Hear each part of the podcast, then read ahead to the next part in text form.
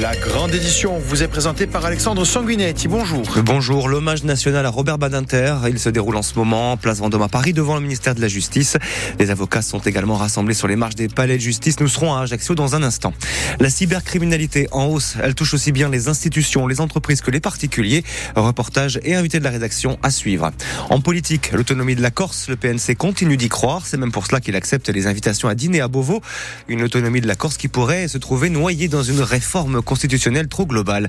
De l'autonomie politique à l'autonomie alimentaire, c'est le sujet du magazine de la rédaction, en direct dans moins d'une demi-heure avec vous, Caroline Salion. Et quels sont vos invités? Alors, pour en parler, François Cadabian, qui est rapporteur du groupe de travail autonomie alimentaire au CESEC, Conseil économique, social, environnemental, culturel de la Corse. Joseph Colombani, président de la Chambre d'agriculture et de la FDSEA de Haute-Corse. Et puis Marie-Paul Ottaviani, docteur en biologie, présidente de l'association San Christophe, alors qui recompose le verger corse avec euh, des pommes et des poires endémiques. Et on verra euh, bien que cette autonomie alimentaire intéresse l'avenir de l'agriculture, les modes de consommation des habitants et les modes de distribution. Merci Caroline. Rendez-vous à midi et demi. Avant cela, notre série sur les disciplines olympiques des JO. Aujourd'hui, le rugby féminin. On fera aussi le point sur l'état de la vie sous-marine. On se rappellera que le 14 février, c'est aussi la Saint-Valentin. Et enfin qu'il y a 60 ans, la France menait des essais nucléaires dans le Sahara. On en retrouve encore des traces dans le Cap Corse aujourd'hui. Vous avez le programme. Bienvenue dans le 12-13 RCFM.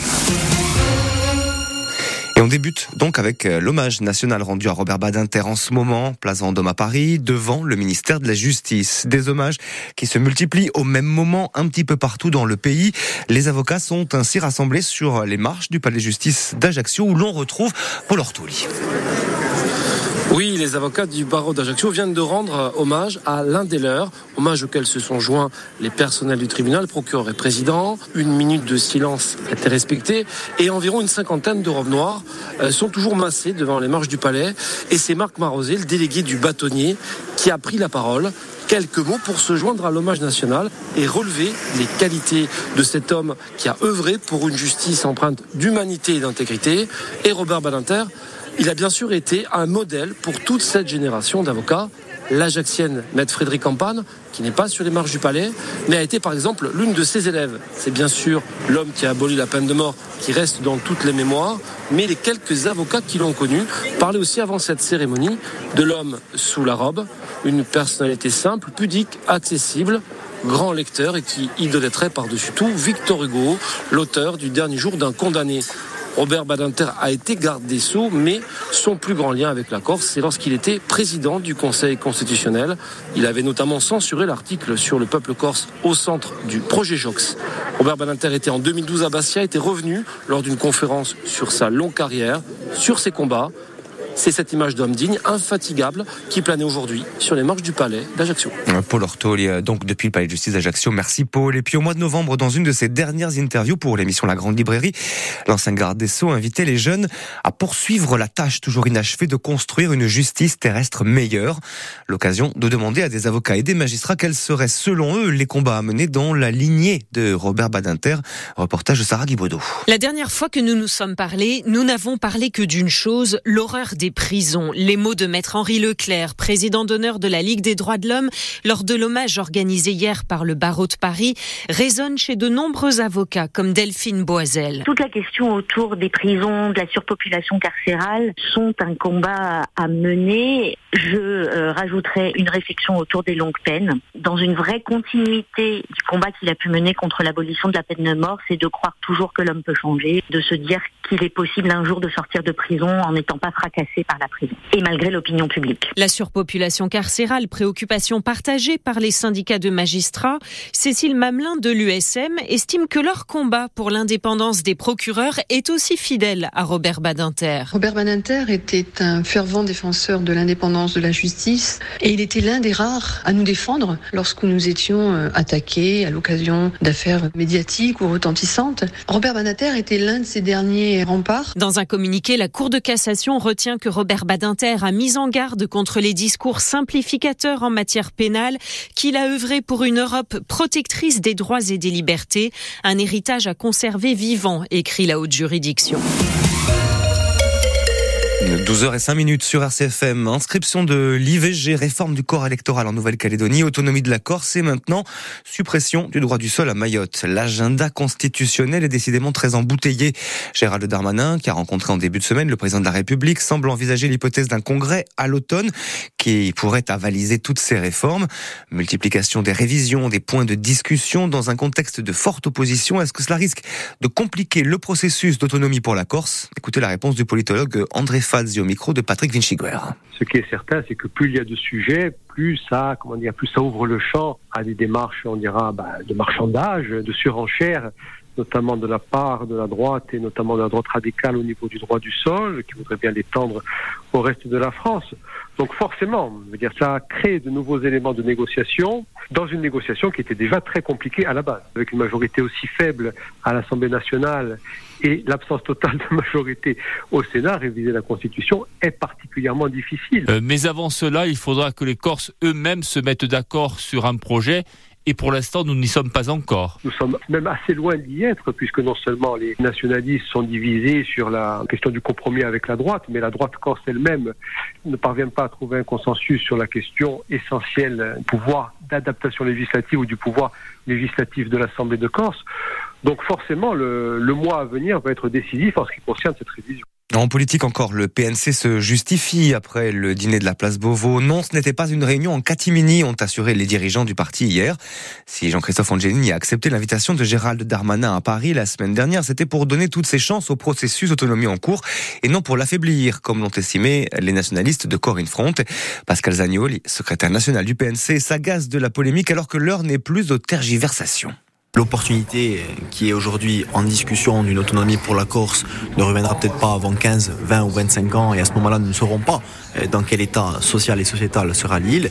Donc nous voulons dire aujourd'hui qu'il est temps que chacun prenne ses responsabilités pour accélérer le processus. Mais nous pensons qu'aujourd'hui, au lieu euh, d'être dans l'agitation politicienne, dans la surenchère euh, politique interne et d'une part à la droite et d'autre part à la famille nationaliste, nous pensons qu'il serait temps que les uns et les autres prennent leurs responsabilités, qu'ils se mettent tous autour d'une table et que nous puissions enfin travailler à un accord politique, à un compromis politique sans jamais nous compromettre. Il y a aujourd'hui un processus de discussion entre la Corse et Paris. Il y a une fenêtre qui est ouverte, à nous de la saisir. Une interview signée Julien Casté, liée au moment où l'on parle beaucoup d'autonomie politique. Dans le magazine de la rédaction, on parlera d'autonomie alimentaire. Le CESEC, Conseil économique, social, environnemental et culturel de Corse, a rendu un rapport pour faire de ce thème une grande cause territoriale. François Casabianca, rapporteur de ce document, Joseph Colombani, président de la Chambre d'agriculture et de la FDSEA, Marie-Paul Ottaviani, docteur en biologie, euh, seront les invités de Caroline Salion et rendez-vous à midi et demi sur RCFM. La dématérialisation de la société se poursuit. Votre permis de conduire passe euh, du portefeuille au smartphone. Une version dématérialisée du document est généralisée dans toute la France à partir d'aujourd'hui. C'est le ministre de l'Intérieur qui l'a annoncé hier. Après une expérimentation dans trois départements, le permis devient donc une réalité. Simon Soubieux. Ce permis de conduire dématérialisé concernera tous les automobilistes qui en font la demande. Il apparaîtra alors dans l'application France Identité sur téléphone. Pour l'obtenir, une seule condition, disposer de la carte nationale d'identité électronique.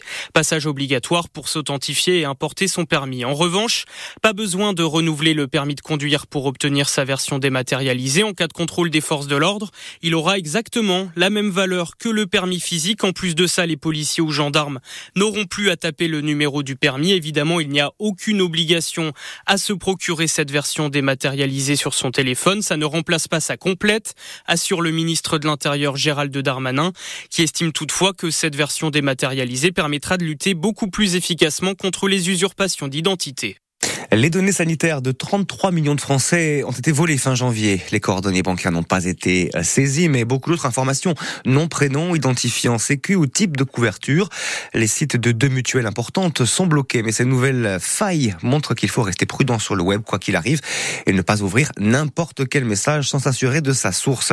Ce sont en tout cas les préconisations de Michel Lespel, directeur délégué de la stratégie et de la qualité à l'Agence régionale de santé. En fait, il y a eu donc un vol de données confidentielles, donc de de données personnelles, à savoir qu'il y a eu vol en fait des noms, prénoms, date de naissance et numéro de sécurité sociale. Pas de données bancaires qui auraient été remontées ou quoi que ce soit. Ça, c'est sûr et certain. Donc, on va dire qu'il n'y a pas de risque direct financièrement parlant. Le risque peut arriver de plus de manière indirecte concernant les possibilités d'usurpation d'identité. Le but avoué, euh, c'est clairement, c'est de revendre ces données financièrement parlant sur le dark web. Et après, effectivement, un parti tierce face du regroupement d'informations en croisant effectivement nos prénoms d'adolescence avec telle adresse email et qui du coup puisse se permettre effectivement bah, de répondre à j'ai oublié mon mot de passe et récupérer du coup le mot de passe pour s'infiltrer dans quelque chose. Clairement, ça c'est le risque. Les données sont dans la nature. Donc là, faut pas se mentir, c'est une réalité. Maintenant, ce qui est important, déjà, un, c'est se méfier des messages que l'on peut recevoir, que ce soit les emails, les SMS, etc. Donc s'assurer effectivement de la source. Et après, si possible, dès que possible, changer les mots de passe. De toute façon, ça fait partie de l'hygiène informatique. Il faut changer ces mots de passe de manière fréquente.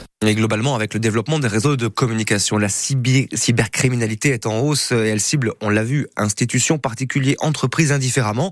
Depuis le 1er janvier, pour lutter, la police dispose d'une structure centrale dédiée, l'OFAC, Office Anti-Cybercriminalité, qui compte un détachement en Corse du Sud avec quatre enquêteurs dédiés et spécialisés. Leur travail se découpe en deux parties. D'une part, la criminalistique numérique. En gros, tous les indices qui peuvent aider dans une instruction, dans une enquête. Et d'autre part, eh bien, l'enquête numérique sur les piratages, par. Explication de Benoît No, commissaire divisionnaire, chef du service interrégional de la PJ en Corse du Sud. Toutes les enquêtes aujourd'hui euh, font l'objet, euh, en effet, de, recherches dans ce champ hein, de, la criminalistique numérique. Tous les auteurs ou toutes les victimes disposent euh, d'un ordinateur dans leur poche, hein, c'est le smartphone. Le département d'enquête numérique, lui, est chargé de, lutter contre les infractions qui sont directement liées aux technologies de l'information et de la communication. Dans le paysage de la lutte contre les escroqueries, nous avons un nouvel outil qui s'appelle TZ. Une plateforme sur Internet qui permet de signaler un certain nombre d'infractions. Donc il s'agit des escroqueries euh, à la petite annonce, faux acheteurs, faux vendeurs, des fausses locations, des faux sites de vente, des escroqueries au sentiment, des ransomware, des chantages en ligne et des piratages de comptes, des comptes mail ou réseaux sociaux avec demande d'argent. Derrière cette plateforme qui permet la prise de plainte, il y a une application qui va permettre de faire des recoupements automatiques et donc de fournir ensuite à un service spécialisé de la police judiciaire des, des pistes d'enquête. Un reportage signé Paul Ortol et on poursuit sur ce sujet avec euh, l'invité de la rédaction. Il s'agit de Pascal André, directeur de la Sûreté d'Airbus. Il est euh, notamment intervenu la semaine passée à l'Université de Corse euh, dans le cadre de la certification cybersécurité qui est proposée désormais en partenariat avec l'association Corsica Sphère. Pascal André répond aux questions de Roland Frias. Pascal André, bonjour. Bonjour. Au cours de ces cinq dernières années, la bataille d'Airbus contre les cyberattaques s'est intensifiée. Est-ce qu'elles sont toutes liées à l'espionnage industriel Alors, les, cyberattaques se sont intensifiées pour tout le monde, et pas que pour Airbus, malheureusement, j'allais dire, pour, pour les autres. En fait, euh, les attaques sont diverses et variées. Elles ne sont pas que de l'espionnage. Euh, ça, c'est clair. On a, on va dire, deux grandes typologies d'attaques. Il y a effectivement une première catégorie qui est de l'espionnage industriel, de l'exfiltration de données, à des fins de concurrentiel ou autres. Mais on a une deuxième typologie qui est le cybercrime, comme on peut le constater en général dans les grandes euh, familles d'attaques, euh, que ce soit sur des petites ou des grandes entreprises, ou même des fois personnellement, c'est-à-dire ceux qui euh, visent à attaquer des entreprises ou des individuels pour réclamer de l'argent. Alors la Corse est dotée euh, d'un pôle des industries aéronautiques de premier plan. On pense notamment à Corse Composite ou PCM qui compte parmi les fournisseurs d'Airbus. Comment votre politique en, matière de cybersécurité s'articule-t-elle avec ces partenaires essentiels de votre chaîne de production? Alors c'est une question très pertinente puisqu'aujourd'hui on constate que la menace se déplace. Elle attaque d'abord les entreprises directement, mais les entreprises se renforcent, les entreprises se sécurisent, donc deviennent de plus en plus robustes et résilientes. Donc la menace se déplace d'abord vers les filiales, puis vers la chaîne de sous-traitance. Donc je ne vais pas rentrer évidemment dans les détails techniques de Corse Composite ou d'autres sous-traitants, mais il est vrai que la politique de protection d'Airbus intègre complètement une politique euh, qui vise à aider et à constituer une sûreté autour de l'entreprise étendue, donc de la supply chain, qui est la chaîne de sous-traitance. Ça veut dire qu'aujourd'hui, on donne des conseils à tous nos sous-traitants. On fait parfois des audits aussi pour qu'ils acquièrent un niveau standard établi par Airbus en matière de sûreté cyber, de protection, pour pas qu'ils deviennent une menace pour nous. Et c'est valable pour toute entreprise. Il n'y a pas de petites entreprises qui ne peuvent pas être une victime. Et souvent, les entreprises sont des victimes collatérales. On va dire une entité terroriste ou des hackers qui voudraient hacker Airbus pourraient passer par un sous-traitant parce qu'ils vont certaines fois, comme plus souvent d'ailleurs, le plus souvent possible, utiliser le point d'entrée le plus faible. Et donc, lorsqu'un sous-traitant n'est pas au niveau de sûreté nécessaire, il devient un vecteur de menace pour nous. Donc, la sûreté de la supply chain, comme on dit en anglais, de la chaîne d'approvisionnement et de l'ensemble des sous-traitants fait partie intégrante de la sûreté de protection d'Airbus. Et elle fait partie intégrante et vous développez aussi euh, la formation en interne. Euh, vous avez même développé une école. Euh, combien de diplômés chaque année? Alors il y a deux choses importantes. Il y a d'abord la sensibilisation en interne au-delà de la formation. On sensibilise les employés. On fait des campagnes de phishing pour apprendre à éduquer nos employés à ne pas être le vecteur de menace qui va servir de point d'entrée d'attaque à quelconque attaquant, hacker. Deuxième chose, la formation. On crée une formation interne. On a créé un avec des Master 1 et des Master 2. Pourquoi? Parce qu'on se rend compte que sur le marché, les compétences euh, cyber deviennent de plus en plus rares et de plus en plus chères. Donc la première promotion va sortir en septembre 2024, la deuxième va rentrer. Euh, maintenant, on aura deux masters. Le but, c'est que ces étudiants, entre 20 et 25 par an, soient diplômés en interne Airbus avec bien sûr un diplôme qualifiant et qu'ils soient embauchés dès qu'ils seront diplômés. Alors c'est important pour vous euh, de partager toute votre expertise notamment à, l'université de Corse Oui, alors euh, la démarche, elle est plus personnelle que professionnelle, on va dire. Ayant étudié euh, à la fac de Corté pendant cinq années, ensuite euh, étant membre de la de l'association Corsica Sphère, qui veut justement promouvoir l'intérêt de l'intelligence économique et de la cybersécurité, et eh bien évidemment, j'ai été inspiré par cette dynamique qui voulait mettre en œuvre un système de formation, de sensibilisation auprès des acteurs corses. Ce qui me paraissait moins intéressant, c'était de sensibiliser tous les acteurs, quels qu'ils soient, que ce soit des individus, les Corses eux-mêmes, euh, en tant que personnel, euh, personne individuelle, en tant que petite entreprise. Il faut savoir que il faut surtout pas sous-estimer la menace cyber aujourd'hui peut arriver à tout le monde, que vous soyez une petite PME ou une grande multinationale comme Airbus, vous pouvez être une cible directe ou indirecte ou un effet collatéral.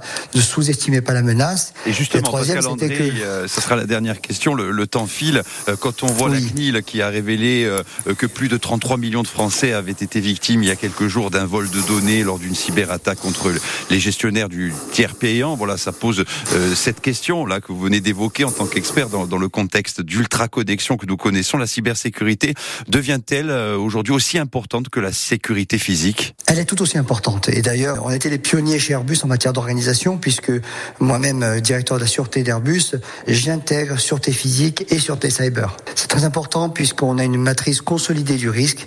On voit une évolution et un rapprochement dans un monde digital. Il y a de moins en moins de frontières entre la sûreté physique et la sûreté cyber, entre la sûreté euh, qui va viser à, toucher des biens, qu'ils soient de la donnée ou un euh, il n'y a plus de différence aujourd'hui dans un monde digital, tout est connecté.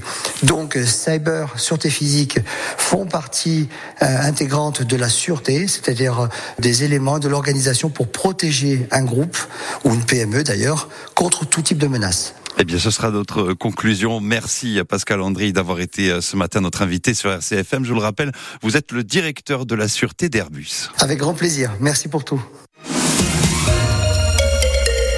Et nous sommes le 14 février. Attention, spoil, c'est la Saint-Valentin. Fête de l'amour, fête des amoureux, fête marketing, en tout cas considérée comme telle, par exemple, en Russie où le patriarche orthodoxe demande même son interdiction. Chez nous, la tradition s'est quand même très bien implantée.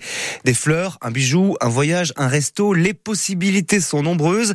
Qu'ont donc prévu les Bastiais pour cette Saint-Valentin? Christophe Duyigeli est allé leur poser la question. Petit dîner en tête à tête, hein, en amoureux, Saint-Valentin. Alors plutôt fruits de mer, voilà avec euh, une surprise à la fin certainement. On va s'offrir euh, soit bijoux, fleurs euh, ou parfums. Voilà. Pour l'instant, rien de prévu, rien de particulier. Peut-être, vu qu'on a une petite fille, un petit repas improvisé ou pas à la maison, entrée, plat, dessert. On n'attend rien de particulier. Après, si un petit cadeau arrive, c'est pas mal. Un bon resto, une bonne viande et une bonne soirée. Qu'elles soient un peu plus sur le le cadeau, la symbolique, alors que bon, nous, c'est vrai que des fois, on peut oublier. Et, ben, ça peut marquer les esprits parce qu'elles s'en souviennent. Ben, je pense comme d'habitude, rien de particulier, juste un bon repas, un bon vin et euh, devant une série ou un bon film et euh, voilà, passer un bon moment avec la personne. 19h, 19h, 12h19 sur RCFM. Et notre rendez-vous olympique du mercredi à présent, où l'on part, vous le savez, à la découverte d'une discipline au travers d'un club qui évolue en Corse.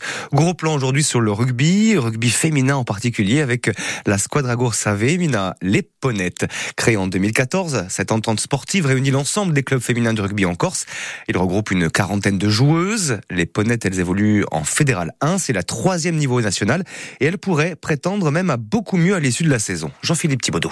Longtemps, le rugby insulaire a attendu son porte-drapeau au plus haut niveau. Longtemps, beaucoup ont cru que des formations comme Bastia 15 pourraient un jour intégrer la crème du rugby. Finalement, l'Ovalie Corse pourrait se révéler aux yeux du grand public grâce à ses filles et aux performances des Ponettes qui pourraient intégrer le deuxième niveau national la saison prochaine. Une performance incroyable pour une formation composée de filles venues de toute la Corse. On a des filles bon, qui viennent euh, en grosse majorité de, de la région bastiaise, mais on a des filles qui viennent euh, d'Ajaccio. Henri Bonino, l'un des coachs des Ponettes. On en a deux qui viennent de Balagne, une qui vient de Solenzar, trois qui viennent de Costa Verde, et euh, le reste de l'effectif, on a un effectif de 32 joueuses qui sont plutôt de l'agglomération bastiaise ou les alentours. Le souci, c'est qu'on a du mal à développer au niveau des jeunes, donc on a du mal à renouveler l'effectif. Une situation qui s'explique en grande partie par le fait que le rugby féminin manque de visibilité. Même en élite une aujourd'hui, malheureusement, il n'y a pas de, de contrat. Les seuls contrats pro qui existent sont les contrats fédéraux, ce sont les internationales. C'est un combat d'ailleurs hein, qui est mené hein, par le syndicat des joueuses. Ce n'est pas du tout euh, professionnalisé.